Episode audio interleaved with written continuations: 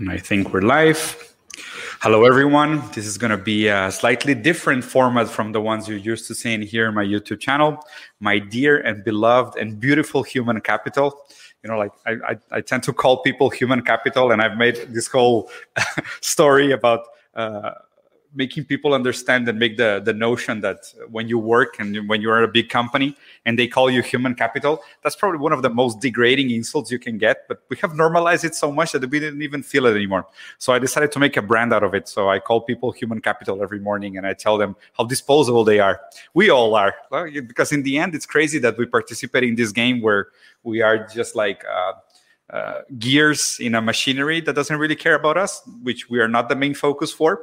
So it's important for, for people to remember. So I, I call them human capital in every language available. So guys, today we're going to have a very interesting conversation. I invited my new friend Pills to the to the show, to the conversation. You guys it. I've, I've shared his content probably many times in the past. If you haven't seen his content, you really should. He has one of my favorite channels in, in, in YouTube a super smart guy, uh, heavy on theory, strong visually. His his videos are super well done. I, I don't know how you have this notion between having a, a sense of visual aesthetics to provide uh, such heavy and dense content in a way that they're so digestible and so approachable. So, Pills, thank you so much for joining the podcast, man. Man, thanks for having me. No, it's a pleasure. And I, I, I gotta say hi to the chat too, but lo siento, pero hablo un, un niño pequeño. That's okay. We're going to stick to English for this time. If you guys want to see it in Spanish, probably you can see the replay of the chat as, as soon as we end up the live. We're going to add the, the, the, automatic subtitles to the to the content. But also, you guys have known, I've, I've told you in the past, I want to expand my, my channel a little bit to the to English speakers, to, to the north of America, to some parts of Europe. And I think this is a nice way to start. And also, if you guys speak English, there's no reason, no excuse for you guys not to follow Plastic Pills. Go take a look at this channel. As soon as we're done with this content, you're going to love it. So, Pills, let's start by uh, giving everyone a little bit of your background. Like, tell us a little bit about yourself. When you started doing content, what did you major in? What, what are you currently studying? What are you doing with your life? Well, I assembled a few degrees um, and was teaching at a university in in Toronto here. Mm-hmm. And that wasn't for me because I I feel like no one at university actually learns anything. And yeah. for myself on the other side of that, I'm not allowed to teach anything, at least not anything interesting because it's not in the curriculum. So unless you're at the very top of that ladder when you can mm-hmm. say what you want, then you can't really do much. So I thought uh, spin off. I was actually waiting to defend my dissertation, and I th- thought with that month period that I would just uh, start a YouTube channel. And that was about two years ago. And then what happened during COVID that you decided to make the full switch? Oh, well, as an adjunct, I'm expendable human capital, right? so I was the first off the chopping block uh, for when the course assignments come around. So ah, I said, you, you got fired. Well, you we get hired contractually, like uh, per per semester. So I didn't get rehired. Mm, okay, that's that's a nicer way of putting it. Yes, I I was denied rehiring, and then I thought, you know, I could make a video per month, and that's what I've been doing since. Oh, and a podcast. The podcast helps too. Oh yeah, the, the podcasts are awesome. By the way, the, they are like my go-to podcast when I'm at the gym. Like every time you get a new one out, I get like, all excited. Like today, I'm gonna spend two hours at the gym just because I have an excuse or something cool to listen to. So it gets Jules, you that amped. Yeah, man, it does. I, I, swear to God, like I think, to be honest with you, I think like you guys have. um you are spoiled in a, in a, in a best sense possible. You're spoiled in the sense that i think you have such good content creators in, in north america and in europe and mostly like in english speaking channels which are really lacking in latin america. Like there's some like very smart theorists in latin america but they're not putting content fast enough and they're not talking about the, the, the topics that i think are necessary. That's why i think it's important for people to get to know your channel and, and, and go follow you. So pills a couple a couple of, of, of quick points that I want to touch with you. So first of all, uh, you recently put out a super cool uh, documentary. I wouldn't even call it a video essay because I think the the, the length and the, the amount of work that was put behind it was was monumental. So I think it's unfair to call it a video essay. It's closer to a documentary regarding cyber socialism. So would you mind telling us a little bit about the documentary, and then I have some questions to follow up on that. Yeah, well, the the documentary we're calling it that because it's not it's an hour long. Yeah. Um, took me about three and a half months to make uh, almost full time. And uh, well, it started. I wanted to do a video on cybernetics because one of the things I actually know a lot about is cybernetics. The rest of it, I'm just flying by the seat of my pants, or I'm flying by. And I shouldn't use English idioms.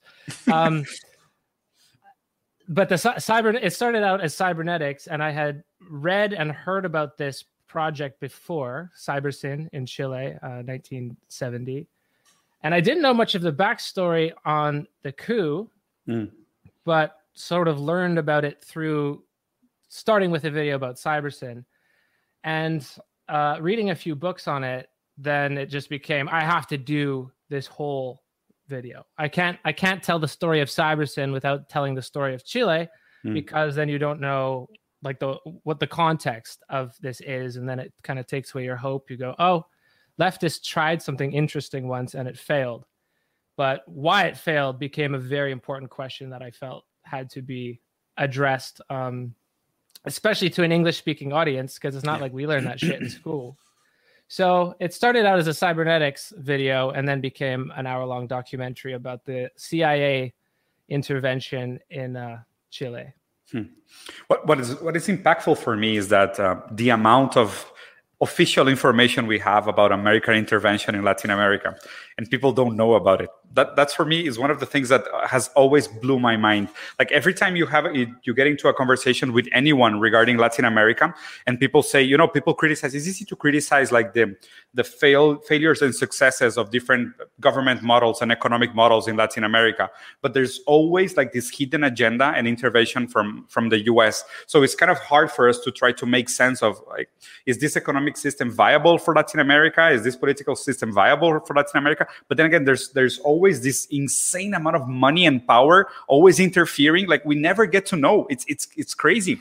And people get trapped into this notion like i voted left i voted right i prefer this politician i prefer this this this economic model. It's like dude unless they they leave you to do what you want to do what you what you should do as a country it's almost impossible to judge the merit of, of a given uh, political or economic model and I, and I, think that's why it's it's important for people to see this type of documentaries like the one you created to get a clear notion about how impactful uh, American colonialism and imperialism is, especially to Latin America. And I think the case of Chile is is one of the most interesting ones because after that it became a laboratory on the completely opposite side of what they wanted to do. So it went from being like the most advanced uh, leftist project in the world, like actually integrating uh, cybernetics technology and a decentralized project in a very early stage. And then after that, it totally migrated to the other direction, becoming like this neoliberal nightmare with the Chicago school ideology permeating everywhere and these military uh, madmen on, on the hills. It's it's crazy. That's why I think it's so important for people to actually go and see the documentary that you put out. And then they call that the success. That's the most infuriating part. It's like yeah. the reason that it failed was highly or the the intervention was highly responsible for for why the thing failed. And they go, "Look, capitalism doesn't work, but neoliberalism does." well, you had these giant the the largest economy in the world backing one and trying to interfere every single day with the other one. Yeah. And speaking of people not knowing about this, like my primary sources were US government documents it's it's there's almost no excuse that this is not more more widely considered but i and i don't know. It's not not in the english speaking world and apparently not in uh, the latin well, speaking either. well with disney and marvel pumping up so many new movies every year it's kind of hmm. complicated for people to get to that content you know? Like we're, we're so distracted with so many cool things and shiny new iphones that it's it's almost impossible for people to get to the actual useful stuff in the in the conversation. But touching touching on this notion between like this fantasy of success and failure especially in the case of Chile. Like I think it's, it's ridiculous, like you said, no, like they, like they they want to show the world that neoliberalism works by using Chile as this incubator, like this nasty incubator full of bacteria, like pumping an enormous amount of unreal and sustainable amount of funds for it to work. And regardless, there was uh, unrest and recent unrest. And I think like this wave of unrest that happened in all over Latin America, it's similar to um, we are calling it in Latin America our uh, Lat- Latam Spring. You know, like the Arab Spring. What we're having now is comparable to a Latin American Spring in the sense that what we're getting is that this this tiresome feeling of uh, regardless of what we do politically or economically in latin america unless we get something close to a second independence nothing will work and there's a there's a very strong philosopher, a, a, Marxist actually, Enrique Dussel. He's an Argentinian guy, and he's currently based in Mexico. And he has this speaking about this notion of not only uh, uh, an abandonment of European-centric uh, values and virtues, and of course thought, like this decolonization, decolonized thought, but he's also talking heavily about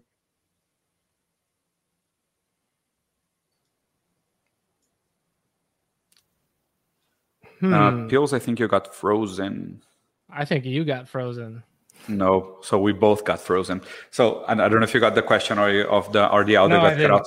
Um, so only the question got cut out, though. I think. Okay, so the question is: Have you have you ever heard about this notion of a second independence? And what's what's your take on this idea that uh, nothing that it's tried uh, economically or politically in Latin America, it's worth assessing seriously, and uh, since we have this amount of intervention from the north. Um, well, it would be remiss of me to pretend like I know anything about Latin American politics in that regard. Hmm. But uh, one of the one of the things that most critiques of uh, capitalism don't usually address is the production of desire, mm-hmm. um, as you know from Deleuze and Guattari. Yeah. So uh, I don't I don't know like what a second independence would look like besides having uh, independent media, first of all, would would like this yep. would I think be extremely effective in that. And and uh, yeah, in terms of decolonization, I don't know. I wouldn't know. Hmm. It's outside yeah, my area. yeah, it's a, it's a it's a hard topic to speak about. So regarding these these new platforms, you know, like this this new way for us to to comment and create content.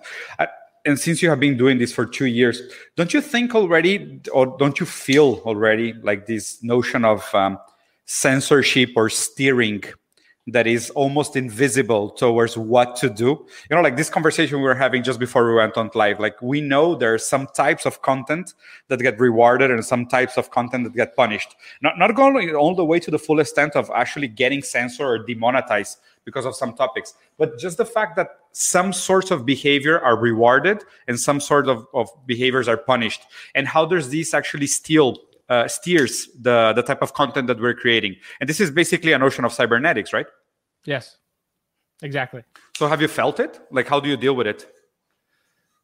Uh, i kind of ignore it.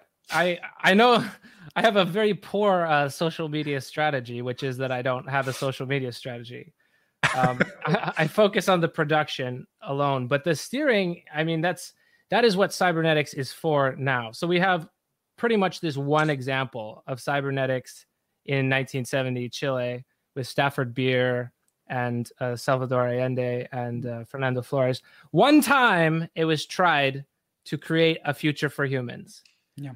Every other example that we have of cybernetics is uh, mili- military funding is the number one. And then number two, exactly, is to sell shit, which is mm. why I elicit that uh, Amazon comparison all the time because you say, oh, socialism doesn't work. Amazon is sitting there with a perfectly planned economy down to the finest minute detail, mm. and it seems to be working for them. Yeah, you know, I had a, I had a conversation with a PhD in economy from Spain recently, a super heavy Marxist guy, and he has like super nice videos about the different. Uh, he's doing a series of videos about the segmentation of the left, the five different stages of the left, since the original left, the Jacobins, and everyone like very well determined, even the undetermined left being the last one. And now he's working on the centrist position, and then he's going to work on the rightist position. And I had a live with him last week, and he gave me a, a note about economy since his PhD, that was impressive. He said, Never in the history of the world has there existed an unplanned economy. All economies are planned. All economies are planned in the sense that, of course, you have to take into account supply chain, demand, offer, prices, you know, the value of labor. Like you always plan economy. You never only produce to say how the market is the market is going to react to this i have no idea. I mean nobody does that. Everybody heavily plan what they do. And even going to the extent and, and i used to be into the you know fmcg fast moving consumer goods economy. I used to work in, in these big companies. And it's crazy the amount of forecasting that they do. And more and more cybernetics is being used to determine forecast. So it's it's it's almost like it's pure cynicism to say that planned economies don't work. And then at the end every successful company in the market today use planned economies to, to, to produce what they produce. So uh, going beyond that it's is is not an, for me is not even an intellectual dilemma. It's just a matter of uh, they don't want to admit that the solution has uh, you know social value or uh, progress value. They just want to keep it where the power is and where the hegemony is and where position needs to be controlled. And I, I don't think intellectual, well, I'm going to phrase it as a question. Do you think intellectualism is actually going to lead us into a more democratic use of, of cybernetics? No. Leading question. I don't think I, I don't think ideas are going to do anything for us uh, at all. And I say that as someone who's who spends almost all of their free time considering and, and thinking about these ideas. But no, I, ideas by themselves don't do anything, and analyzing doesn't do anything. I'd be a very poor materialist if I were to suggest that. Uh, you read my mind. That was actually going to be my my next question. So, how how do you define yourself, like philosophically, politically, economically, if you have such thing? I try not to. I kind of just Fine. define myself as a YouTuber. but you already gave yourself up saying materialist. So, so what else? Are you a monist, a pluralist? Uh, I'll stick with YouTuber actually. And the reason I have a reason for that is I've been asked this question like a lot. Are you a Marxist? Are you are you a Deleuzian? Yeah. And yeah, I'm par- partially both of those things. But what you do with this uh, phallic signifier, to mm-hmm. use a Lacanian term, is you invest yourself into this word that now you don't have to do anything. So as soon as you're a Marxist, now you can live your life exactly the same way everyone else does, yeah. which is as a consumer, and then say, "No, I'm actually a Marxist because I believe that in my heart." Or whatever it is. I'm a I'm a I'm a Christian because I believe that in my heart. Um, so I try I try not to. I just say what I do, which is YouTube and and podcasting. But I think it would be giving it would be a I definitely can say I'm a leftist, and yeah. I think that's kind of where I leave it. Yeah, it's one one beyond beyond this idea of, of right and left, which I think is a is a, is a well in some in some regards is a sterile dilemma. But are you a uh, determinist? Do you believe in free will? Mostly not mostly not deterministic or mostly don't no, believe I'm in mostly, free will? I'm mostly a determinist. Yeah, same same here. So this this is interesting because like I've been reading a ton of of uh, Nietzsche, Spinoza, and Deleuze lately. I got into this because of you. Actually, I got into Deleuze, and I really thank you for that. It's one of my is one is actually one of my favorite philosophers, and I totally discovered the guy because of you. So thank you for that. So having this notion like is you know totem do you read totem and taboo from freud? Do you know the like this this this idea of the, the birth of the religion and how we killed the original father figure and then he gave birth to this notion of uh, theology? Yes. From totem okay. So after that are we ever gonna get past this notion of the uh, freudian subject was this was this uh, a very nice description of the victorian behavior or are we ever going to be able to live that past have we have we left some of these uh, freudian subject in the past already because of the democratization and and the death of the name of the father and and some of these notions that are changing so much lately what, what are your takes on those is this a leading question because uh I don't have Deleuze, a plan. You've read, you've read Deleuze lately? Yeah, yeah, but I don't have a plan. I, I just want to see where we go from here. Uh, all right. Well, I'd say way back to uh, to the the Marxist analysis of capitalism is that all that is solid melts, melts. into air. Yeah. So all of these social bonds that are based on the original death of the father, uh, they're going too. Yeah. It's not like we get to keep some things around, and you know the conservatives right. want to. They're going to keep around their their family values. But the efficacy and the good thing about capitalism is that it just destroys any previous order, um, rides roughshod over it. And then the idea is supposed to be then we have fertile ground to to build new things out of it. New territories. And the problem is that desire always gets recaptured. as soon as it almost gets to the limit, then it gets recaptured into into something else that becomes yeah. a state. The new, the new petit objet, no? Yeah. Well, that's what that's what De, uh, Zizek would say it is, and Lacan. You don't agree? Well, I've been reading this lately. This uh, our Badiou and uh, Zizek's critique critiques of Deleuze, mm-hmm. And I think they're kind of missing the point, especially Zizek, because he just says the virtual is the quasi cause. That is objet A. He's just repeating Lacan. And G- or Deleuze would say, of course, I'm not repeating Lacan. Mm-hmm. That would be that would be to uh, territorialize me onto this zone or a plane that I don't even accept. So yeah, I'm not so, going to be the adjudicator on that myself. But. No, no, that that that works. That that works for my question. So uh, this this notion, get, getting back to this. Um, you know capitalism melts everything we end up like destroying everything that is necessary but desire stays you know when desire gets uh, resignified and it, point, it points towards a new direction or it just gets invested into a new uh, object or destiny or whatever you want to call it you know like this there's there's a very nice metaphor that i love that is this notion that uh, desire works like a butterfly. Like as soon as you get close to catching it it just flies somewhere else and you have to pursue it all over again. So is is this going to help what as well now i want to ask you about this notion of schizophrenia as a weapon of, of resistance towards capitalism.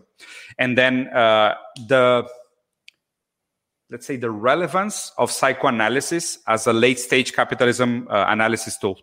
Is it still relevant? Has it uh, lost ground towards uh, now that everything is melting up and we're losing so, ma- so, ma- so many of the original structures that were actually in place and solid to create the basis for for lacanian psychoanalysis. Are they still relevant or psychoanalysis just is closer to poetry now? Uh, i think that psychoanalysis is very relevant because and e- even though the desire shifts you can still structure desire with that shifting object. Mm. um, it's also useful for i'm not going to say that it answers every problem but psychoanalysis is also useful for uh, kind of asking why we take pleasure in things that seem like tyranny or why we take yeah. pleasure in things that seem to be bad for us repetition ultimately. and jouissance yeah and taking pleasure in yeah also the the pain of others mm-hmm. um i think you can with especially a lot of right-wing populism i find uh i find lacan very helpful for that i yeah. think they're just they're they're they're repeating and they'll never know that they are yeah one thing that i find very useful for like currently for psychoanalysis is that, and I didn't want to project myself at the beginning because I'm, I'm, I'm also very much in favor of this notion that we can still use, and, and, it's strange, you know, like being materialist, using psychoanalysis as a tool to reveal the real of capitalism. It's strange because I think there's where these uh, almost anti-materialistic analysis is useful. Like since capitalism works almost like a theology it's crazy that we have to lead people into seeing the reality behind the theology. Like what are the like what are the cracks in the armor like the fractures in the, in the logic that we should be looking for and not just surviving in this spectacle this illusion this nonsense that is the everyday life? Yeah and the well kind of the problem with psychoanalysis is is revealed there is that you can circle around the problem forever but it, it's not a productive endeavor to just circle around the problem forever and that's why Deleuze and Guattari write Anti-Oedipus because they want to say we can do something to get out of this. We can have a weapon of resistance, as you said. So that's why I find like like psychoanalysis is useful to a point. Yeah. But if you want to move past that point, then you need to do something a little bit differently. And even Lacan at the end of his uh, career in the uh, late 70s mm-hmm. seemed to be moving this direction like yeah but and, and going into this notion of weapons of resistance because i think zizek was he, he has never actually said it but have this notion that using psychoanalysis to reveal the real of capitalism it's almost like revealing that the notion of the homus economicus it's a it's a purely ideological posture that structures our vision of reality today. And i think and i think psychoanalysis is, is a very powerful tool to reveal the nonsense of homus economicus. Like since we we're not reasonable like psychoanalysis show us at our craziest. Like it shows us our vices our repetitions jouissance like this obsession with desire like this uh, regression and, and and reframing of of the symbolic order. So i think in that sense specifically because according to me and, and correct me if you're wrong or if you think differently but i think like we build these projects for the world as soon as somebody says humans are like this. You know like we start with uh, with a sense of human behavior or human nature if you want and then based on that human nature from either philosophy or anthropology or even science or biology then we start building these layers of uh, let's design our society towards whatever fit us best in what is the accepted notion of human nature. And I think psychoanalysis is probably the strongest tool to reveal that our current notion of human nature, which is homus economicus, is totally faked and and and, and weak I would I would think that that justification. This is a little bit of a pushback, but I think yep. the justification comes after the social order is established. I don't think you. I don't think there's anyone sitting down. Even yep. the even the liberals in England in in the 17th century, they're not sitting down and thinking, "What society should we make here?" No, I think it starts with human behavior. Yeah, they're trying to justify after the fact why relations are the way they are. And this is what every single mm. conservative philosopher does. Yeah. They say we were always like this. We were always uh, Homo economicus. Right. But they only say that looking back as we are now and what we've been turned into in this deformed world that we live in. They look back and go, no, we were always like that, all the way back to the plains of uh, the Euphrates River. yeah, right. Yeah, and, and also it, it makes sense. In uh, Freud kind of did it as well because Freud tried to look for these mythologies to justify his notion of the human psyche. You know, like if I can justify that humans were before were behaving in the way that I can predict before I predicted it, then I can trace it back to human behavior even before the, the you know before the analysis was made. And this retroactive thinking is also true, like you said. I, I, I like your explanation probably better than mine. So having said that, do you think because I, I there's this silent agreement of economy being like the mother of all disciplines and also it's strange that uh, economic behaves like the us you know like economic is a deeply imperialistic discipline. Like it tends to invade other disciplines and impose the the, the mindset the notions the rules reason upon upon other disciplines. So how how do we resist this mindset? And going more into this this conversation of weapons of resistance is there something to be done to resist the the economic logic? On that scale i mean that's the million dollar question we both live in america whether we like it or not even though neither of us are currently within the borders of america america is uh, this grandiose world vision that produces culture everywhere, and that's just the fact of uh, a fact of life. But if we're gonna take, we're gonna we have to shift into Deleuze here because that's yep. the best critique here. If we we call this a hegemony, but it's not actually one thing. Mm-hmm. It's a it's a million independent machines, each seeking some sort of future for itself, and it just happens that it's the most powerful version of reality that we have right now. Yeah. So the uh, the Deleuze's critique of capitalism is the same critique as psychoanalysis for him. It's that you already start as if you're given the cards and you can never like turn in your cards to get new ones. Or you already start with a roll of the dice and you mm-hmm. can't re-roll. Yeah. Anti-meritocracy. Sorry? anti-meritocracy, like the opposite of meritocracy. Yeah. So, um, can we do it at scale? Could we build a movement to do it?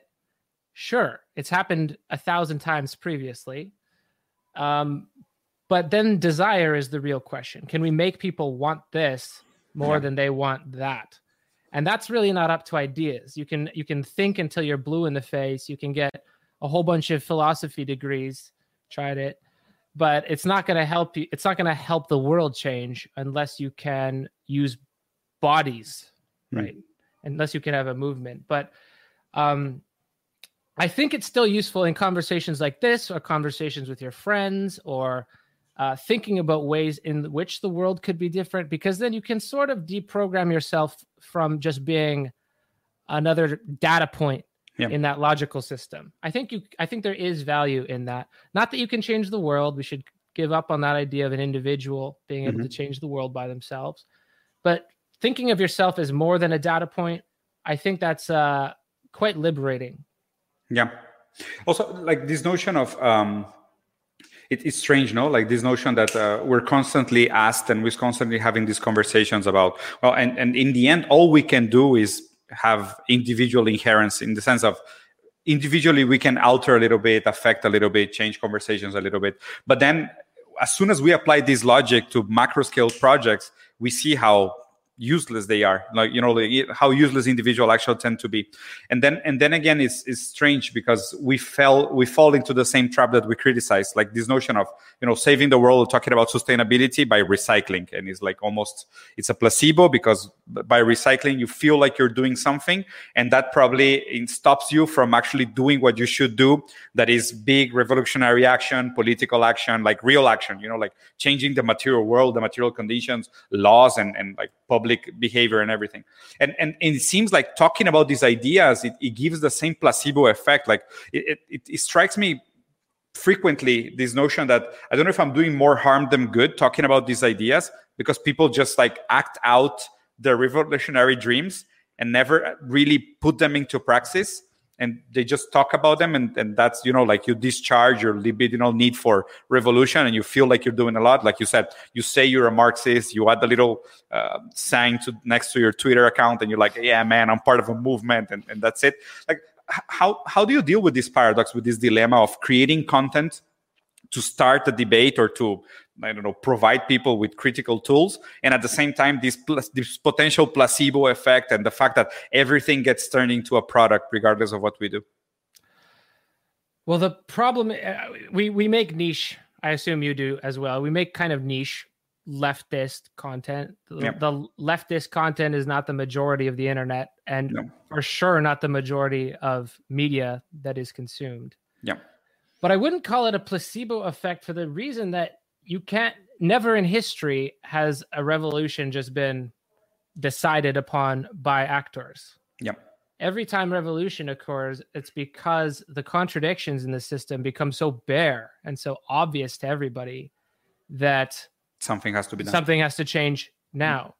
And the world that we're living in will not continue for sure. Mm. Like either we're going to blow blow the whole place up, one possible end, or we change it to something that's more egalitarian and that people are happy with. Yep. And you can't force that change to happen with ideas. Hmm. Hegel sometimes people say Hegel said this, Hegel didn't say that. Hegel knew that, you know, you need a you need a momentum for anything to be revealed. So thinking about stuff thinking about stuff doesn't really help. Ah, you got cut again, man, or I got cut again. I don't know. No sé cuál de oh. los dos se cortó. Are we back on? Yeah, you got cut for a little second. You got cut exactly when you were saying that uh, Hegel didn't actually said that, but Hegel said. Oh, people are accused. They accuse Hegel of thinking like Marx accused Hegel of this, basically saying ideas are what move history, not people. He didn't really say that, but you know. Uh, yeah. So, for things to change, what has to happen is that a lot of people get really hungry or really pissed off. Hmm. So it's not like I have any fantasy that someone's going to watch a plastic pills video on YouTube and then go, I am taking over the city capital. I'm going to become mayor by force or something like that. That's not going to happen. Never going to happen. But every time that these uh, revolutionary moments happen, there are people with ideas there that can channel that energy like mm. Lenin is considered the hero of the Russian Revolution. Lenin didn't do anything except say those are the bad guys and he had all this academic training and wrote all these books to do it. No one was reading those books, right? Yeah. But he had thought through and he knew what material conditions had to be changed in that moment. Yeah. So I think the purpose of this left media thing is not we're going to create change tomorrow. It's that if whenever the next crisis arrives, and it has to arrive because people capitalism thrives off crisis, yeah. then if there's enough people that know, you know, we have this option.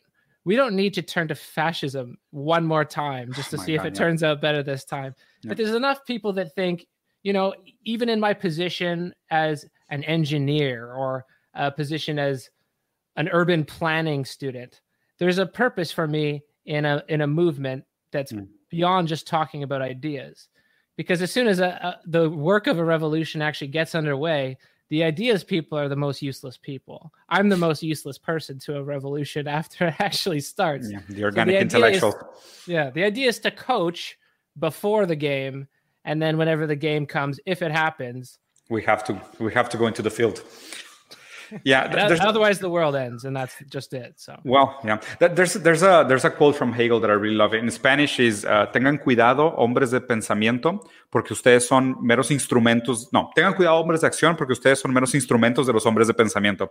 And i think it translates in english to something like be careful men of action for you are only instruments of men of thought and this is this is a quote from Hegel, like like this this notion that if you if you don't think what you're doing, you're just acting out somebody else's thoughts.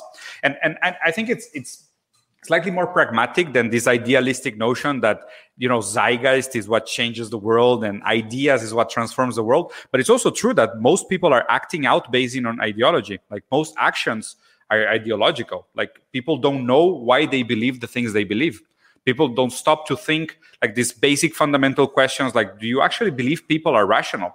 Do you think you're free?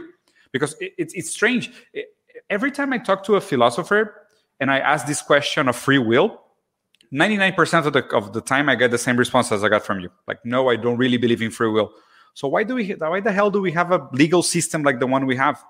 Like if, if we know actions are conditioned by previous uh, by previous situations why does law act the way it acts? It makes it makes no sense. I think Spinoza nailed it like hundred years ago. Like, why, why the hell are we still uh, framing people under this notion of complete freedom and you're hundred percent responsible for whatever happens to you, if it's good or bad? It's it's insane that it it, it shows the the impotence of ideas to actually permeate and change the real world unless material conditions or suffering or pain or whatever or contradictions are strong enough to request or require these fundamental changes to, to take place and that's a very recent idea too that an individual is responsible usually it would be the entire family that's punished for well, an yeah. action or an entire tribe that gets yeah, punished yeah. for a deed well we still do that yeah if we we could just uh, write an algorithm to determine who's most likely to commit crimes and then lock them up all before they even get well, to commit any crime. Yeah, that, then it gets into this very hard concept. You know, I, have been I've been I've been flirting a lot with this notion of radical monism, like this. Um, uh, and, and you know, this was this was a it's, it's, strange, but it's a personal topic to me because um, I have two kids. The the oldest one was born with a, a, very rare genetic disease, and this is probably why I started reading uh, and, and going into philosophy and different things. And this is what really made me a leftist, like this notion that um, meritocracy doesn't exist, and we're all raised with this notion that uh, you have to put effort into whatever you do, and you're going to get rewards proportional to your effort, right? And then, and when you start reading into this notion of capacism, like the, how we are judged based on our capacity to produce, you see the true unfairness of the world, like the the hardcore everyday reality and and I think this is even more evident in in the south part of the world in our, in the south hemisphere how much effort is wasted under this promise and how much people just like break their backs every day and don't get anywhere. Like social mobility is completely collapsed.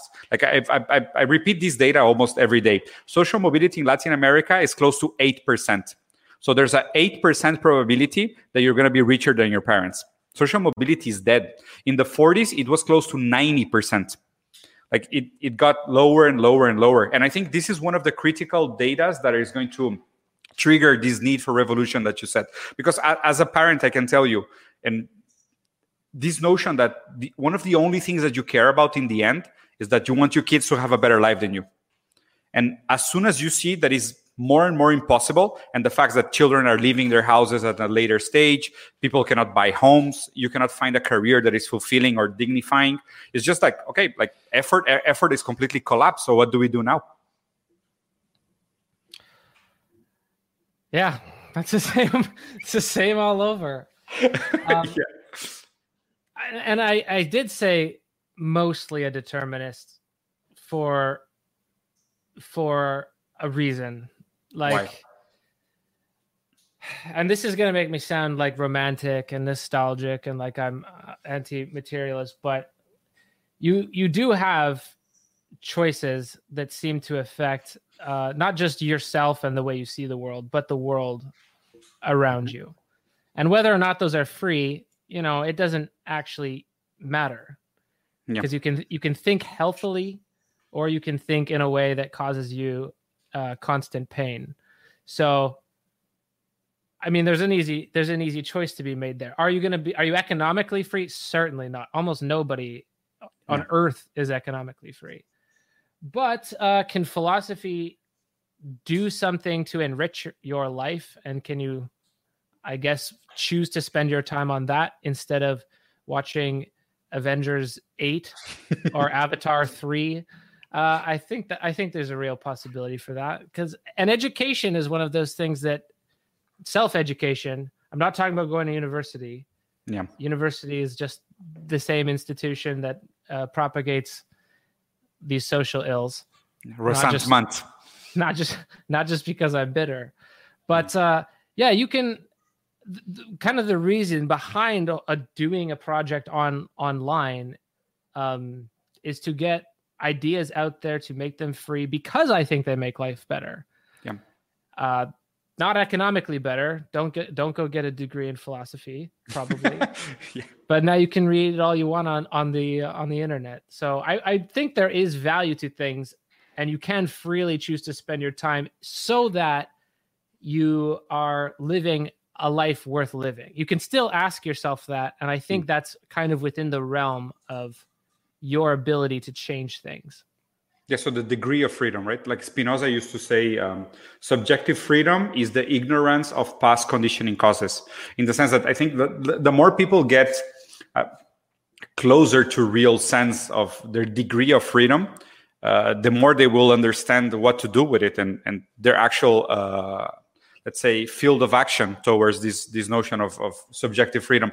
But it's strange, and, and it's strange that also the word freedom got completely appropriated by the right like this this notion of well it's, it's also very strange because i think you guys since you're closer to the us this uh, distinction between liberal and republican for us it doesn't really make any sense because like when we say uh, liberal economics is center right you know so well from from outside the us it's very easy to see that there's no left in north america. There's yeah. only center right and right. Like for us it's super simple. Oh i like, know i know we have an yeah. election coming up in like uh, two weeks. There's no left party. And how, how is it in Canada? Same, same as the US. You have center right and right. Uh, we have right, center right, and far right. Neo, no neo neoliberal left. Neoliberal Neoli- left language. Oh my God, what is neoliberal left? Because neoliberalism. Tell me, tell me your your definition of neoliberalism because I've gotten a lot of pushback because of mine. I, am not going to defend this. I'm just saying their their yeah. their social democracy is still very capitalist. It's yeah. just we should have a few more uh, government policies to help workers and help people get homes, but they'll mm. never be in power, so it doesn't it doesn't really matter. So it's like giving them the bare minimum to to delay the internal contradictions of capitalism. Yeah, like every politics is. yeah, exactly. Like, like uh, how much do we have to give them today so they won't start a revolution tomorrow? Okay, give them that. Yeah. Okay, so cool. So this is this is your ne- neoliberal left.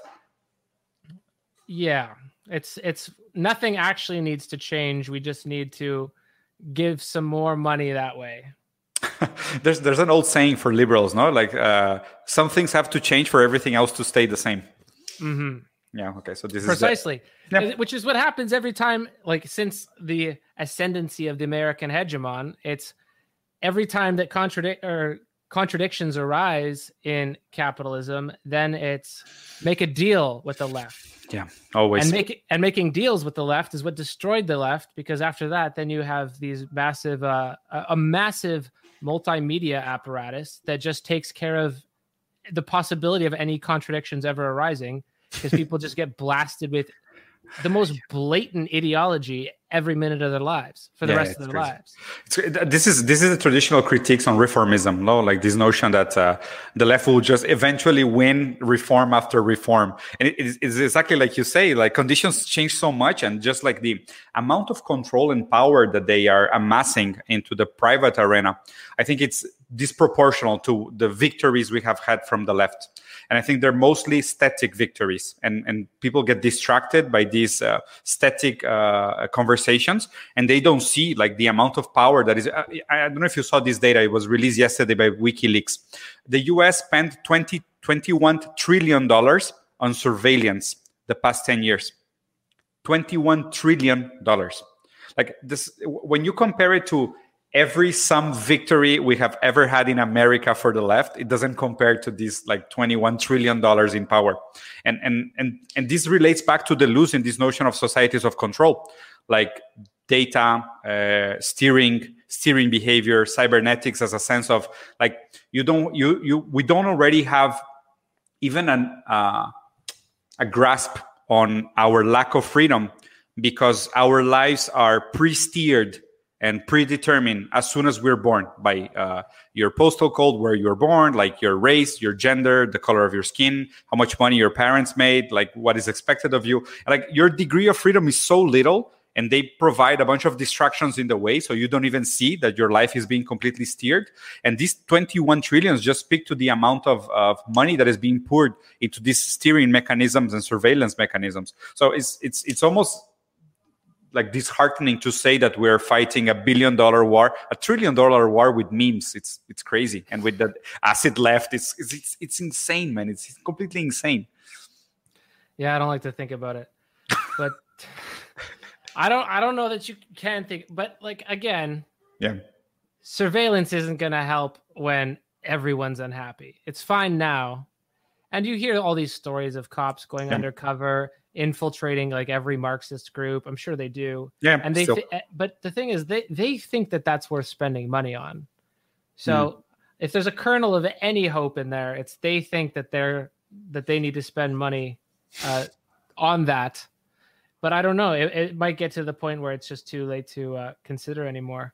I thought a lot about surveillance lately. So oh yeah, same same here. Like especially being present in social media, it's ridiculous. And and I've read a lot this notion about the um, the let's say the um, opposition between narcissism and privacy, and it's crazy because the, the more you think about it, we are raising a generation of potential mm, heavy, hardcore, sick narcissists in the sense that everybody it's now almost incentivized to feel that their life it's a messianic l- prophecy and epopeia that needs to be shared with everyone. You know like my my dog went to the bathroom i have to post it somewhere. And and this notion like the more privacy you have the more inner monologue the more um, the more sense of uh, you know, shame and ridiculousness and the more you're pushed towards exposing every aspect that you're, of your life is just like we're promoting this narcissistic thinking. And and i have this thought lately i think i mentioned it to you by by message that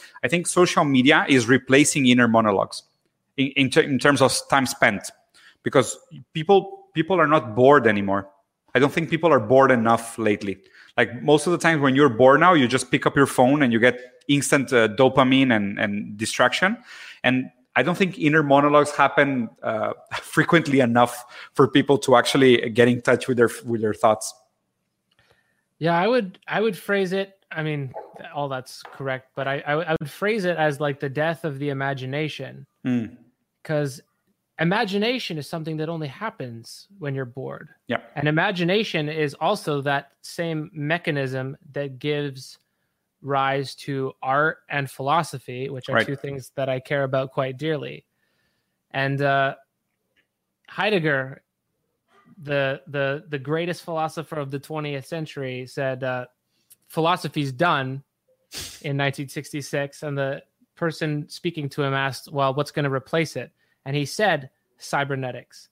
Wow. So it's this this fracturing, not just of our attention, but fracturing of our attention is important, but it's also mm. a hmm. fracturing of our imagination. Yeah, yeah. Where you you're born into a box.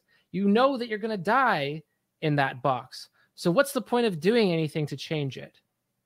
and i find myself in that in that fatalist mind of thinking quite often is mm-hmm. what is the point of doing this as opposed to that what is the point of this as opposed to that and i've settled on this idea that imagination is the most important thing because it means that in the face of this surveillance apparatus you haven't given up yet yeah and the only thing that you have is that not having yet given up because if you mm. give up then you are just going to constantly scroll there's no point in not constantly scrolling. Yeah. There's no point in picking up a book.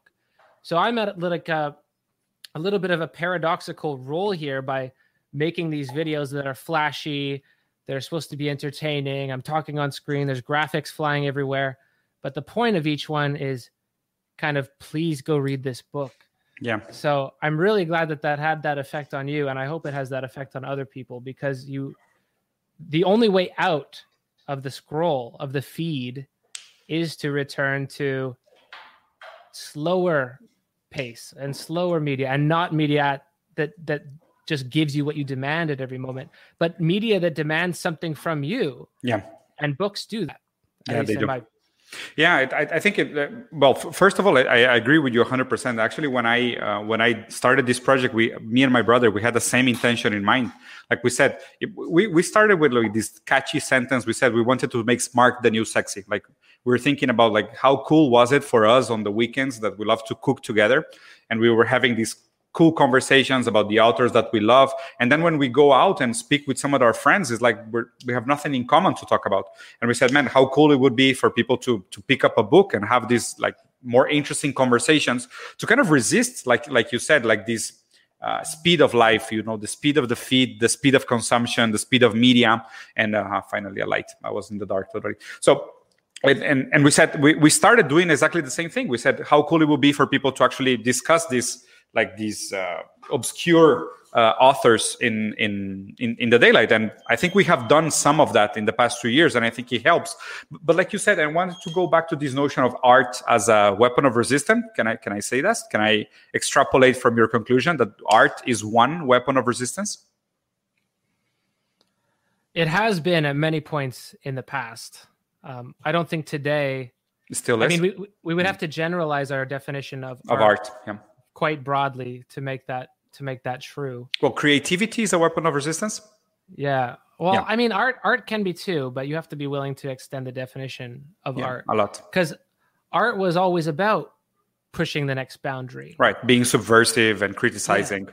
And art in history goes back between back and forth between being a, a, function of ideology, just the expression of what the state wants you to believe. Mm. Like, here's Jesus dying for you. Here's the disciples gathering around him. This is this actually happened, yeah. like not too long ago.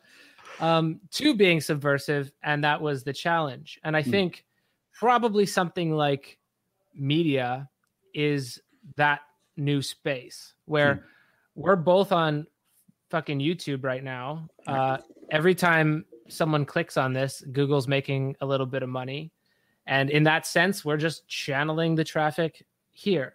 Yep. But in another sense, you can do something here that has never been done before in history, potentially. That's mm. a, a cybernetic possibility that you can build a, a massive community like like you kind of have. Yeah. Um, and that's something that hasn't been done before. It hasn't been tried. So we don't we shouldn't write it off as a failure just because the the YouTube, I don't know, whoever owns YouTube and Google, they're getting something out of it, sure. But there are lines to be crossed. We're in a space with very clear boundaries. And I think I'm interested in finding out what those boundaries are, which is hmm. why, like, who would make a, who would spend three months making a documentary to put on YouTube that gets, you know, how, however many views? not very yeah. many, like 30,000 views or something. Right. Yeah, but, um, it's, but... it's not rational. But I think yeah. that if if everyone were to do that, no matter what they were doing, if they're uh, an, if they're a university student, if they're a musician, if they are artists, if they were to do that just in little ways to notice why am I not doing something? And this mm-hmm. is the mm-hmm. question of desire. Back to Deleuze and Guattari. The question of desire is just as much why do I want that as why do I not do that? Why is what that I desire. my desire? Um, so if we could, if there's if there were a lot of people asking that question, I think we could see some exciting things. Yeah, I, I love I love these these. I, I, don't know where you got, where you got it from. I think I, I read it recently somewhere. This notion that the the main focus of psychoanalysis is for the subject to decide if they want what they desire. Like for it's it's interesting because this is this of course if you don't get it you get into repression and then repression turns into symptom and it, it, keeps coming back unless you make peace do you want it or you don't want it like but you have to have a subject that is strong enough in order to decide if they want what they desire or don't desire but then again the development of subject is also heavily hindered by uh, by the current state of society. It's, it's so strange. I think people are so weak in the sense of they're covering this self knowledge and self help books, and at the same time we have the weakest people ever. Like they cannot even make peace with what they desire. They expect somebody else to tell them what they should desire. It's insane. So how how how how, we, how are we ever going to get rid of symptoms and repression if everybody now have borrowed subject, uh, like uh, borrowed uh, subjectivity, in the sense that everybody has a personality that doesn't belong to them. Everybody's just like all the time borrowing this notion of of of, uh, of subject. It's, it's hard because I'm thinking in Spanish, I'm translating to English yeah. at the same time, and these are complex uh, ideas. But I, I, don't know if you if you if you're catching what I'm trying to say. Uh, yeah, you're repeating Lacan. Desire is the desire of the other. Yep. And I, I don't know that that's something necessarily to get out of, mm-hmm. but we can rethink desire a little bit too. So if if desire, and this is Deleuze's main point about desire, is that it's also productive. It's not just yeah. uh, you're born into a situation and then you're raised into a situation and now you're stuck in language and there's nothing else to do. Hmm. there's always a limit put on your actions often by power, often by yourself, even probably more often by yourself than by actual power. Mm-hmm. And that is where you run into the boundary and you're faced with that decision. Do I mm. do I produce? Do I draw on this well of energy from from wherever, from the substrate of reality, which Deleuze calls the virtual, or do I just uh, fall into another repetitive cycle? So it takes a huge amount of self awareness to break that, especially when there's Netflix on.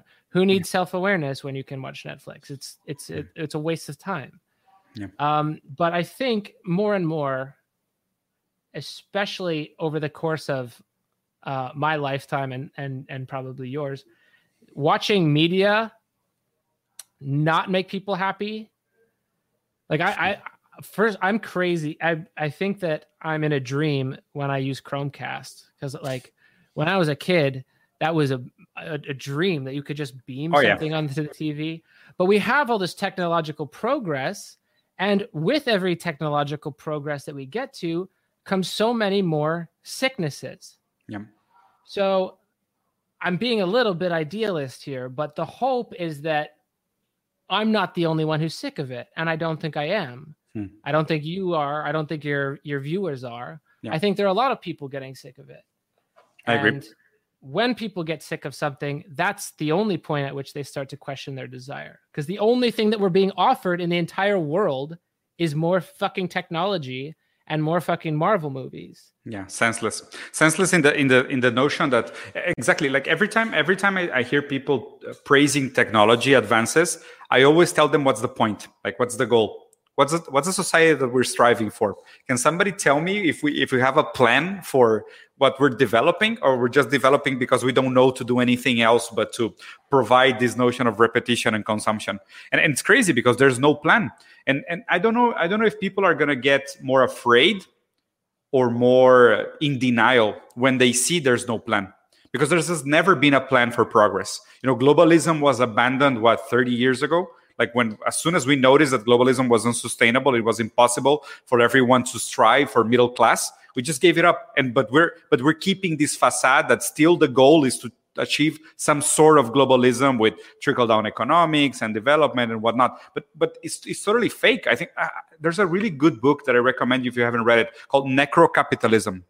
Have you read it no, I've heard of it. Super good, incredibly good. It's it's a very materialistic analysis about the, you know, this. Uh, there was this uh, antique notion that capitalism is not a zero sum game because more is created than what is destroyed. Necrocapitalism is the antithesis. It, it says that it's is is actually is actually creating much more pain than it creates than, than it creates happiness. So, and it's a very like uh, there's these nasty stories about how the uh, East India Trading Company was going into into India and competing into the silk market. And the only way that it could compete in the silk market was by chopping off the hands of uh, locals in order to compete. So they they bring the same level of stories all the way to modernity, all the way to the to our current age. So Necrocapitalism is a, is a, is a super strong book that I, I recommend to everybody that they read to like tear down this facade of, of the idea of progress that we have. And and and the next question I wanted to ask you, Pills. Um, so China and what China brings to the table in terms of being potentially the next global hegemonic power economically and, and, politically and having a strong marxist ideology behind the way they lead their, their country. You know like lately because it's strange like you said people need to get again in, in touch with their desires and the only way to do that is to give up on being trapped into this repetition cycle of dopamine. And they recently said they're going to limit the amount of time kids can play video games. And like you know like I, I, don't i don't know if this is a coincidence if this is going to be another failed socialist experiment or what what's your take on china i really don't have a take on china i heard that they i heard that they were uh banning video games and i'm like fucking good yeah limiting to three three hours per week for everyone under the age of 18 um luckily for myself, I'll never be in a position of power where I can and just dictate that. But I cannot see it turning out badly. Yeah. Uh, yeah, especially for kids under eighteen. Yeah, I know. I mean, I have kids. I limit their time with with uh, screens. No, I, I, I don't know. I, I can't. I, I'm not going to venture to predict whether that's good or bad. One of the main differences, though, that I see is that they're they're not married to oh every the, the government shouldn't be able to say anything ever even when it's like demonstrable that it's harmful spending this time is harmful and i mean i don't i'm i'm way outside of my area here but if you i, I find it very convincing that uh, social media especially when you're a teenager like thank god we didn't have it you know mm-hmm. yeah i know yeah. But social media seems to increase anxiety, seems to depression, um, suicide harm, rates, harm relationships with the people around you mm-hmm. uh, because of its, you know, all of its mediative qualities. Um, would, would would defer to Marshall McLuhan on this, but it, it it makes your relationships a game and fake, and I, I I don't know how you could make real friends using social media alone. So uh, on one on the one hand, it can allow for all of this new stuff, and in that sense, it is a progress and really ingenious in what it can do. But the accidents of technology are something that can't be predicted, and it causes these accidents and sicknesses and new diseases that we probably don't even have names for right yeah. now. Yeah. We call it anxiety, which is what we called all the other shit. You know, this is probably a new thing. And yeah, I don't know. I, I I I have a hard time disagreeing with the notion that kids should be playing more than three hours of uh, video games when they're not graduated from high school yet. And also, like like I don't know if you share the, the notion. I think this is very psychoanalytical again, but having a limitation is probably going to make children enjoy even more video games than before. Like if we have learned anything from from Lacan and Freud, is that just put that object of desire a little bit out of reach. Yeah, like the fetish, you know, like you hide it, you hide it just behind one layer of prohibition, and then it becomes absolutely irresistible, which is which is strange. Go. Then they'll have a whole black market of like uh, net cafes for kids to sneak out of their house. Absolutely, yeah, it's, it's almost unavoidable. But back but then, in the day, you'd sneak out of your house to go uh, make out with a girl, but now exactly uh, people go play video games. yeah, I think prohibition only. Incre- uh, that, that's why I only I always defend this idea that the conservatives have double the amount of pleasure than liberals just because they're like they're they, they have the physical pleasure and the pleasure of breaking their own beliefs which is like twice as twice as, as good and twice as horny. But go, going back to the notion of, of china so how do you think the us is going to behave as a second place? I think they're going to be so sore losers. Like i think this is unavoidable and in a way it's going to set the tone for the conversation for a lot of things that people haven't thought about. Like how how the us is going to behave as a number two man, they're already just completely hysterical. So yeah. I, I, it's gonna, it's probably gonna get worse. And uh, I mean, it. The, the question is like these these boomers that had it so well, like how fast does China rise? Are the boomers all dead before that happens? Because I think yeah, they'll be, they'll be, infuriated to see they, it happen. Yeah, yeah. They want maybe God. The red, the red scare is real, man. I, I, I really believe like the problem we have with proto-fascism in in Latin America, it's totally on the boomers. Like this is this is boomers hundred percent. They don't know how to use WhatsApp they don't know how to use Facebook. And because of boomers and Facebook and WhatsApp, we have proto fascism in Latin America. I swear to God, that's my number one reason. Yeah, they don't know. It's crazy. I talked to my uncles and my aunts in, in Brazil, and like with the whole thing that's going on with Bolsonaro.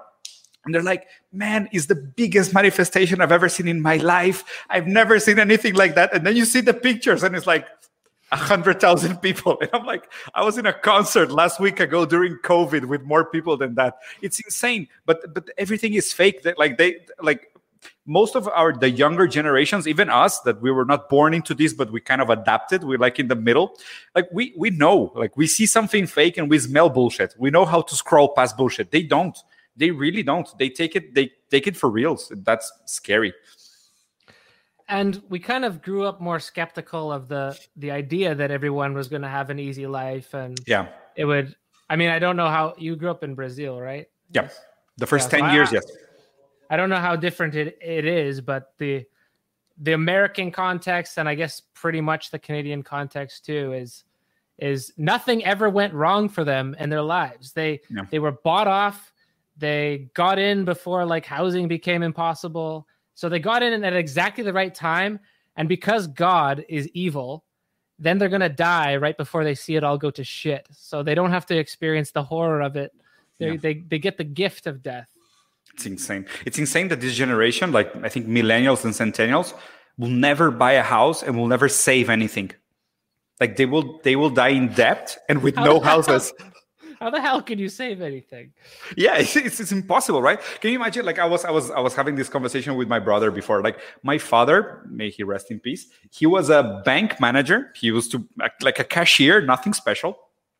He had like this super cool house, two floors with a pool, two cars, and my mom was a secretary. Man, I have found I'm a CEO of like three companies. I have a lot of business. I've traveled all over the world. I've had companies in three continents. I speak five languages. I have three passports, and I'm still financing my own house. And I'm 38 it's it's insane. It's absolutely ridiculous. And th- that's why i think social mobility is is is going to be the one to break the wheel. No as, as soon as people see that there's absolutely no point and I, am scared by this notion you know like the great reset the the conversation they're having in davos about the social the economic forum. They said uh, the future is about you're going to own nothing and you're going to love it. That's frightening. Yeah. That's the plan they have for us. They're going to get us into real debt. We haven't seen the extent of debt i think that's an interesting thought. And the, like the most profound thing about debt that I have ever thought about, mm-hmm. which is not my idea, but Marx's, is this no, notion of alienation. Because mm. it feels very different to own something than to rent something. Yeah. And there's like, I don't, there is a happiness to that, you know, like when you get your house paid off, if I don't know yeah. if you do. I I, I don't think I'll ever have a house to pay off. But you know, when when something you know, ah, I can breathe. I don't owe anybody. This is something yeah. else. This generation is never going to experience that. Nope. And I think that's going to pr- produce, if we're calling it anxiety still mm-hmm. or economic anxiety or whatever, it's going to produce some profound unrest. So I, I, sort of sound accelerationist with everything that I'm bringing up here is that one day in the future, people will be so unhappy. Um, the question is, though, I mean, I think these Zoomers are pretty smart. But the question is, though, can you get enough people to imagine a different world or that the world was different before this one? Yeah. Because we tend to be quite adaptable in just saying, this is how it is. I don't really need to fight. Why do I need to fight? Someone else might. Hmm. And, mm. um, I don't know. I think I think the, the I, I'm very interested to be alive at this point in history as opposed to yeah i agree. it, it also feels it also feels refreshing in the sense that I, I got i got really desperate during covid to be honest with you. Like covid were was hard for me. Like for two years I, I had to close one of my companies. The other one almost went under. Like it, it was tough in a lot of ways. I got into debt. It was it was strange. I had to reinvent myself. It was complicated. And it really got me thinking about how how fertile uh, possibilities truly are. Now differently from probably 2008 where like uh, economic depression was just as harsh i think now is different because people are, are bringing up these topics again. And i think the conversation has gained a new angle of maneuver or or, or a, a, new wiggling room. Almost i wanted to to portray it as something really minuscule. But, but it has really gained a new sense because i think it's the right time because of china. I think the fact that some companies will have to align with china to be uh, commercially uh, commercially viable and commercially compatible with China. And I think that the, the third mandate from Xi Jinping is going to be more aggressive toward Marxism, like what he's doing, like he's limiting the amount of wealth uh, one entrepreneur can accumulate. He's, you know, like Marx said, Marx, I think Marx said it uh, that uh, the way to bring down capitalism was taxing, taxing, taxing. And uh, I, and I think what China is doing for the next uh, Xi Jinping cycle is probably going to be strongly in that direction. And I think that is going to set the tone for most commercial agreements in the next few years. And that's probably going to set a lot of um, political agendas in place where people are going to have where, where governments are going to have the option to say well i can align with the us and europe and take this neoliberal approach or I have the options to partner with China. Because at the moment, it's, it's, strange. Something that is happening in Mexico that haven't happened before. Now we are selling our products to China for the first time in a very, very long time. Because China has such a, a high um, consumption power that now they are buying our added value products. So we're like, and I'm helping some friends. We're creating brands and producing like mezcal and tequila and candy and clothing and whatnot, and we're selling to China. And this is new. This has happened, never happened before. They amass a large amount of wealth and now they're buying, now they're spending their wealth. So I, I think this is cool because it opens up possibilities for different leftist parties, especially in Latin America, to say, ah, I have an option, I have a choice. I mean, I, I cannot be free, but I can choose between the US and China. And I think this is heavily going to steer the, the political destiny of, of Latin America. That's why I told you that I became a huge fan of your documentary about cyber socialism, because I really believe the forefront of the political fight, if you want, in the world, it's going to be Latin America. It was last time around, too. Well, still is then. Yeah, this is far outside of my area of expertise, so I don't have I don't have I don't have much to say. You're way it, but... you're you're way too prudent. Like you're way too how do you say too polite when you say yours not your area of expertise. I'm sure you have opinions, but you're like such a nice guy that you'd rather not share an uneducated opinion. I think. Well, I I, I don't know. You gotta. I I I res- I'm happy to listen to you discuss it because I think that's a very interesting possibility well possibility that going back to the notion of possibilities. So this idea of creativity. So if, if we can establish that creativity is one potential weapon of resistance because it opens up uh, the notion of uh, us imagining a different society just thinking about the fact that society could be different which is which is something i think a lot of people struggle with. Like most of the people are still trapped under this promise from margaret thatcher may she rest in hell. Like this notion of uh, you know uh, there is no alternative. I think th- the first thing people can do is to say yes there are alternatives plenty alternatives but creativity plays a heavy role or has a lot of responsibility. And and going going back to arts and specifically cinema I, now i'm like I, I started doing reviews about movies that i like and i got bored super quickly because it, i think like every movie ends up being about the same shit yeah I had to go back all the way back to 1984. I, I recently uh, released a review on Gremlins from 1984, and it's still mostly the same narrative as the movies we have today.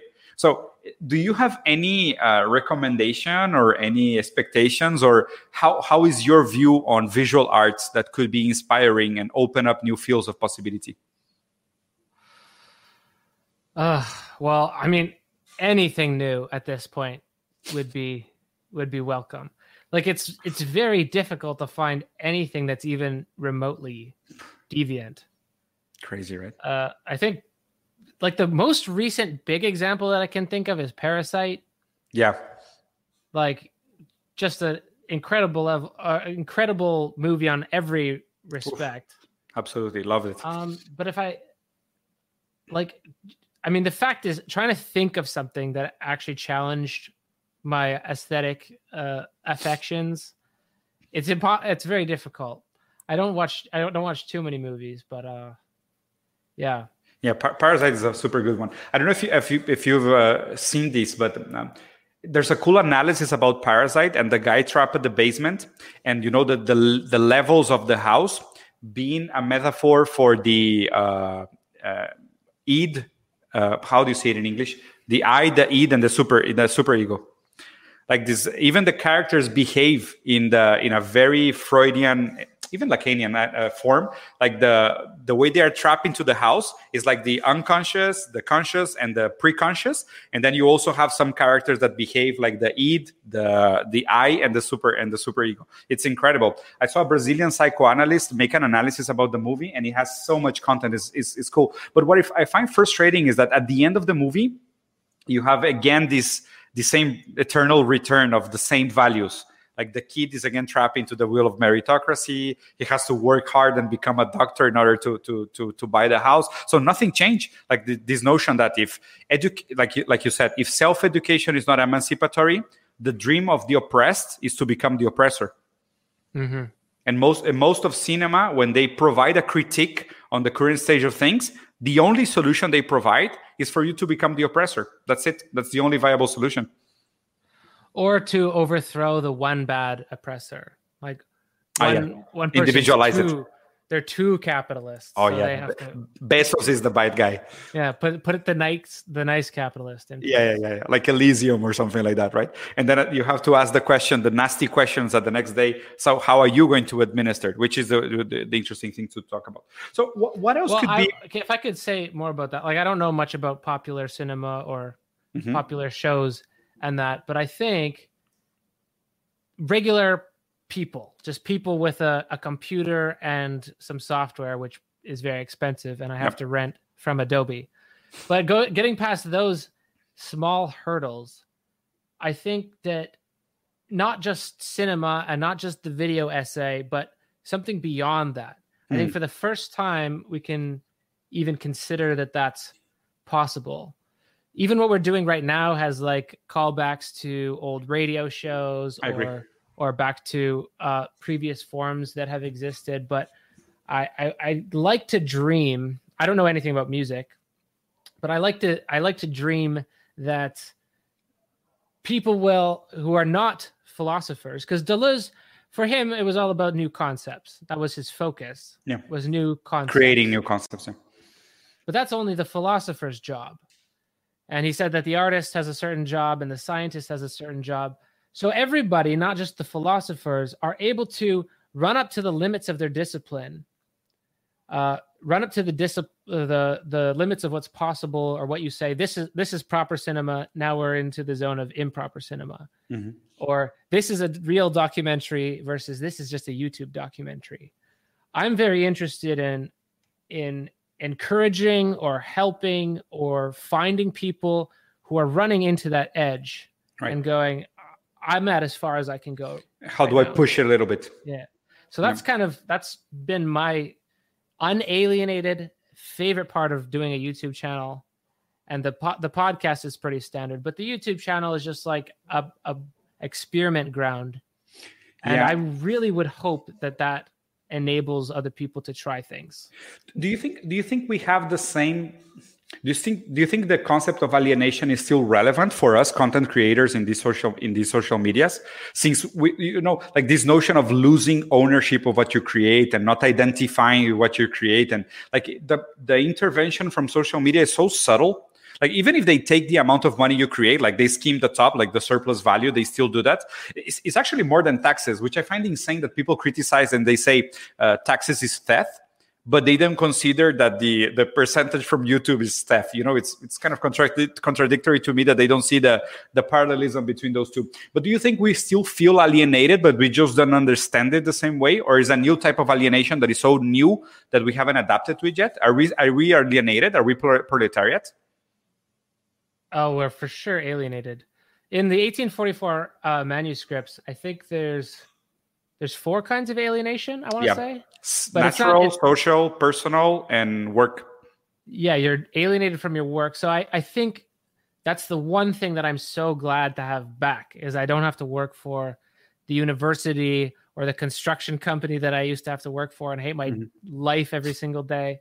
I don't have to do any of that stuff anymore. So now my day is what can I do to actually from my little tiny corner of 40,000 subscribers, what can I do to make better content than has been made before in some other respect? But I'm still in exactly the same way alienated from other people because of competition. It's still exactly the same competitive landscape. Yeah, you see me um, as competition. you're my you're my puppy. Come on. uh, we're, we're bros now. We're bros. Don't worry. So yeah, but but it's strange. I agree. But that, we're, we're alienated from nature and we're alienated from the, from ourselves. Yes, and yes. I think to, to not be alienated from yourself, you have to see your, yourself as part of a world has like a historical purpose, a project yeah. that involves other people, and that's the way that humans have always seen themselves. Yeah. Um, not just a grand historical purpose, not like a, a Hegelian historical purpose, no, no, but even like we're we're part of this, we're in this together, kind of thing. Hmm. I, don't, and, I, don't, know if you I don't know if you heard this quote. Sorry to interrupt you. This quote from Freud. He said that work it's about dignity and the color, collaborative horizon of creation. Yeah, and we've lost like the collaborative part. I think is what's missing yeah and this horizon of creation as well because we don't have projects anymore. You know like uh, this this notion that also alienation is the fact that you don't necessarily understand what you're doing. Like i i i like these people that are filling spreadsheets all day long they don't even understand like what they're part of. Like how does this even relate to the end value that i'm creating for the potential user? Because even if you create a share a chair you design a chair you make it in your garage and you sell it directly to the end user like even if they take it away from you the fact that they're going to use it and you see them use it even if it's frustration or pleasure whatever you feel directly related to the result of your work in the world. And today that that's so lost like you know like i'm inputting numbers into data and how does that change the world? That how's that building toward prosperity or progress? We have we have no idea anymore. Yeah and it's kind of directly related to the first of all that it's owned by someone else yeah. at all times um, co co ownership though would only solve, I think, part of part of that problem. Which is, you mean cooperatives? Yeah, I think it would solve some problems and then introduce others. Mm. But uh, the, the the notion is that like there's not a single solution that we can just pull out of history Absolutely. and have it done. And this is again, I've said it before, a Deleuzean idea that we can take a concept but that concept is not going to have its original meaning, its original cultural connections, its mm. original linguistic connections. So anytime we adapt something from an old book like Marx, if we want to talk about surplus value, we have to make it now and yeah, making relevant. it and making it now takes risking something. Making something creates or is a risk. You don't mm. you don't know in advance that the thing's going to work. The problem is there's no possible or there's not enough people willing to take risks, not enough yeah. people willing to, you know, Make jump mistakes. off jump off the bandwagon because then you're probably dead because yeah. you don't have healthcare or whatever it is. Yeah. So, but but if, but if I can provide some some words of of uh, you know, optimism, I think that the fact that we're having this conversation, that we have people connected, that that you know, like we have some some degree of success trying these crazy things, you know, like making a live on Wednesday in the afternoon and having people interested about one hour and a half conversations about weapons of resistance, it, it's already proved that we're not alone in this. I think if more people tried it, if more people uh, were willing to take the risk, I think we will see faster results as consequence of faster failing uh, with, with what we're trying to do. And do you think this relate back to the Deleuzian reading of Nietzsche in the sense of, uh, uh you know, creativity creativity being the end result you know after the camel after the lion and after the children when you become creative again is, is does this relate back to this notion that uh, this is the type of poetry and dance that we have to look for i don't know man you just went is this supposed to be a wrapping up note? We're just gonna br- throw in metaphysics at this point. Why not? Okay. Uh, is it?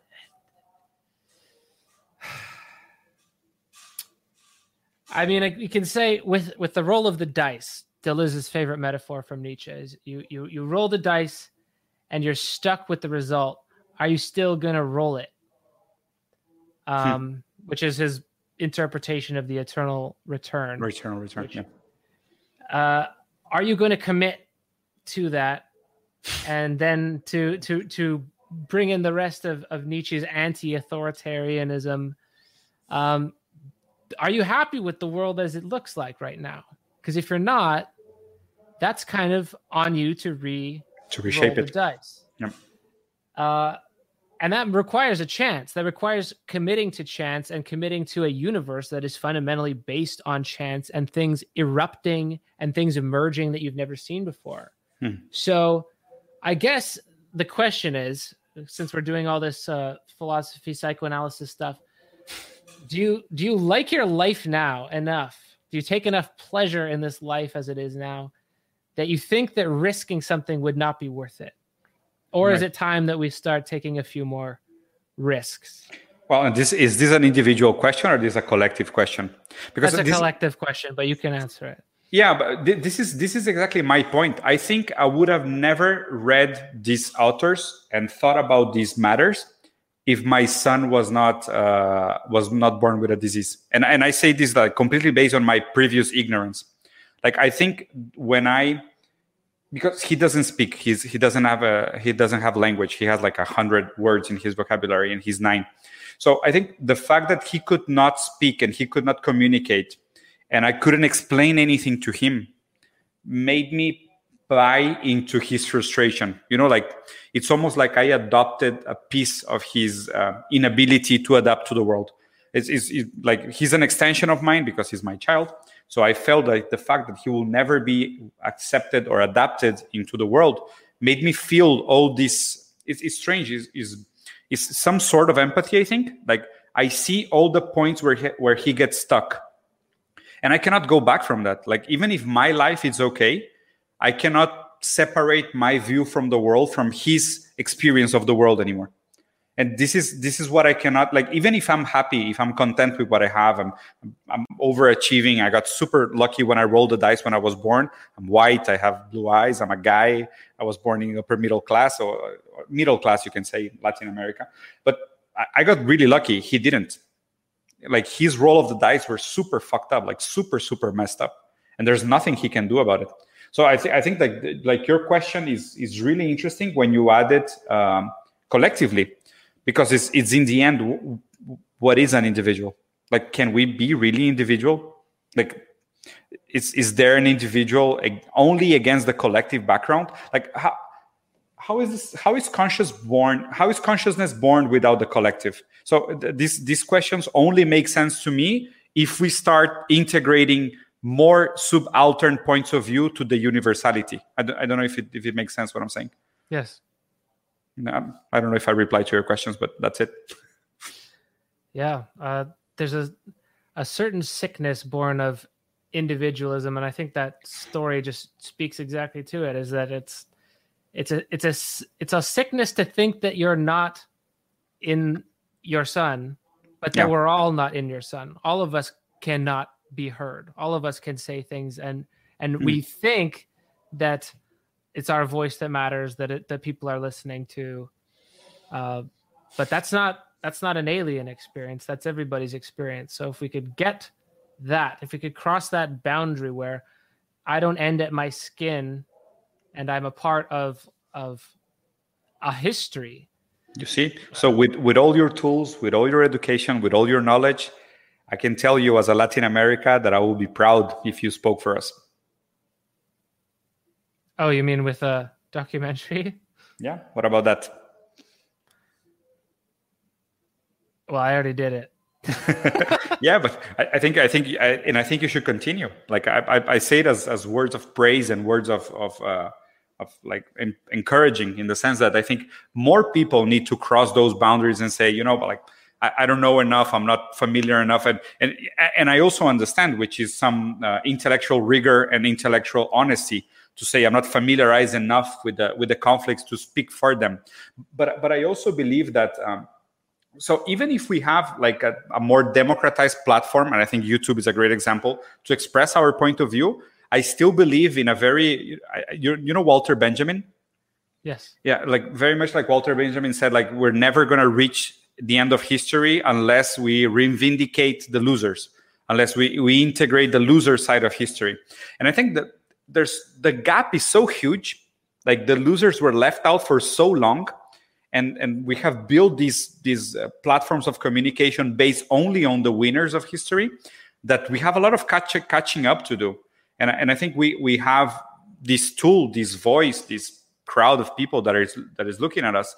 And and, and it gives us a, a, a, a weapon to say i can use this to talk about the people that don't necessarily have the voice the power the knowledge the the words to to express their uh, inconformity with the world. But we have to do it at the same time that we create this sense of empathy that people will say you know like talking about uh, discapacity and and disability uh, it's strange because i think automatization is going to turn us all into disabled when when it comes to judging the value of one's work we're all a couple of years away from being disabled so maybe talking about the disabled now will will make people aware that uh, the disabled are currently suffering the limits of our model, but we're all going to be suffering very very soon with with uh, with automation.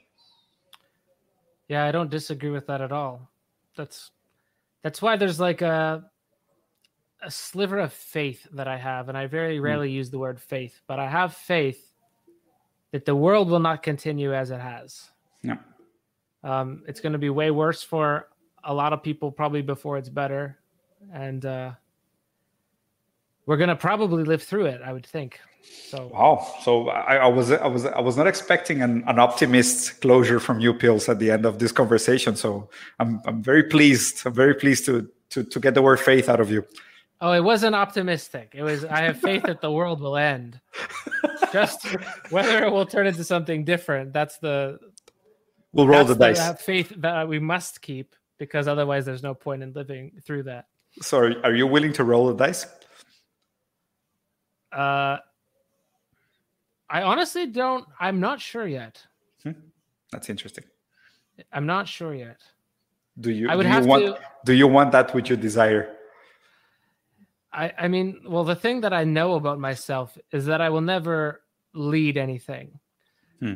But I could be, and I probably wouldn't be the first in line either. Yeah. But I could be the second in line. I'd hope to be near the front. yeah, I think I, th- I think you are in a, in a lot of ways. Like I'm, I'm, I'm and I'm take this as a compliment, but like surfing the millions of channels available and looking for Uh, inspiring words, inspiring ideas, new ideas, new formats, creative ideas I haven't found anything like your channel yet, man. So like you you must be doing something right. I can tell you that much. And no, like that's the highest compliment that you could pay me. no, but it's it's completely honest, and that's why that's why I was so pushy for us to to do something together. And I hope that you uh, are still willing to do some some more of this in, in in the future. I think you should be more active in Instagram and Twitter. It's probably more than you want to, but that's probably going to help you with um, visibility and more people to get to know your channel. And I think you really should. Well, this was great. So I thank you so much for uh, hosting this. This is like you can you can shit on the internet and cybernetics and it was DARPA funded, but this conversation would never would have happened otherwise. That's true. So, no, that's true. Yeah, no, I, I love this notion that um, Marxists are not anti-capitalists. We're just post-capitalists. Bingo. So was Marx. Yeah, so was Marx. Yeah, it, it's crazy. Like people, people have this ridiculous ad hominem saying like you cannot criticize capitalism from within. I mean, the critique of capitalism was born in capitalism. There has never existed a capitalism critique outside of capitalism. The only way where criticism can exist is within the system. So it's it's absolutely ridiculous. But what we want is the post. What we're interested about is what could be after. If if there's possibility for change, for different structures, for different hierarchies, to roll the dice, like you said, I think is a great metaphor. Where, where in Deleuze is that metaphor? Uh, Nietzsche and philosophy. Well, it's actually Nietzsche's metaphor. Mm, okay. Um, from Zarathustra. Ah, from Zarathustra. Cool. So, Pills, any closing statements or regards for people that will be listening, that are listening and will be listening to this conversation?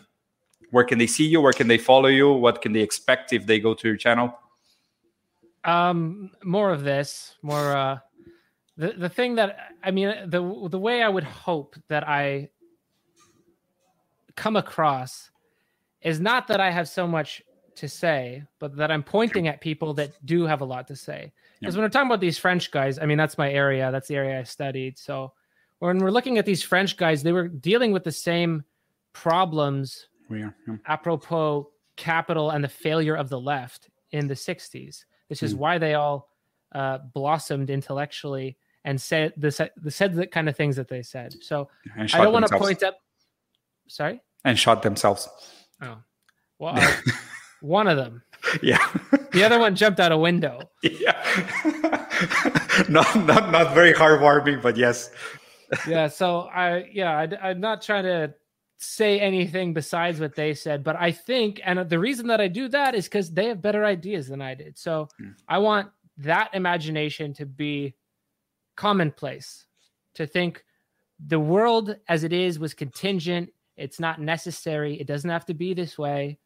And if it is going to be any different, then it's going to take a lot of people uh, using their imagination, not just using their rational brain and not just deciding to start a revolt nilly willy nilly. So, uh, thanks very much for having me, though. No, man, that's that's perfect. Thank you so much for for agreeing to do this. So, everyone, we're gonna be ending up the the conversation here. You guys must go check out his channel. It's called Plastic Pills at YouTube. I'm gonna leave the link at the description as well. His his documentary about the story of Chile. If you're from Latin America, you must see it. So you must open your eyes about the amount of intervention we have from the U.S. that is completely there, is open, is documented, is in the official web pages of the of the American government. So this is a great starting place for you to relate to this, and then uh, after that first documentary, which is very close to our reality as Latin Americas, it will go into other videos, which are also great, like uh, like Plastic was describing. So, Plastic man, thank you so much for this conversation. I hope we can do it again in the future. Thanks so much, poppy so, guys, I'm gonna be cutting the live. See you guys soon.